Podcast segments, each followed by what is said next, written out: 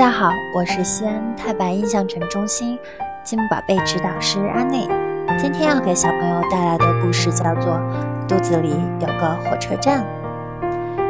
这个小姑娘叫茱莉亚，她刚刚从幼儿园出来，走在回家的路上。突然，茱莉亚听到了一声“咕噜咕噜咕噜咕噜”的声音。咦，好像是从肚子里发出来的。哇，原来茱莉亚的肚子里面有一个大大的火车站，小精灵们就住在茱莉亚的肚子里。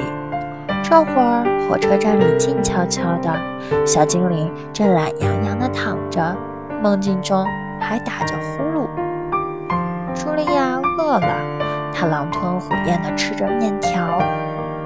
她到家了，很快，一大团面条通过食道。掉进了肚子的火车站里，小精灵们立刻醒了，从各自的洞穴里爬出来，准备开始工作。他们都是一些非常勤劳的小家伙。可是，随着小女孩吃的东西越来越多，火车站里面的食物堆成了小山，小精灵们忙得晕头转向。小精灵们进行着他们第一项工作——食物的分解。食物被溶解后，会进入下一个工具。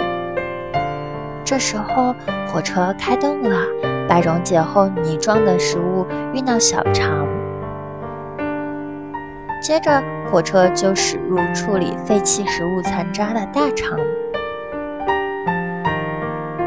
司机会把车厢中的东西从一个小门倒出去，这些东西大都会掉在一个白色的容器里，人们管这个容器叫做马桶。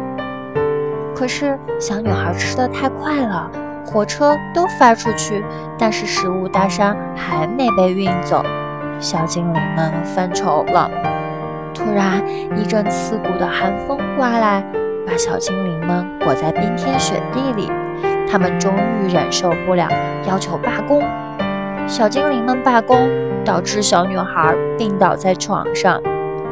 直到一杯温暖的凉白开下肚，小精灵们才渐渐感受到温暖。过了很长一段时间，一列列火车才重新回到车站。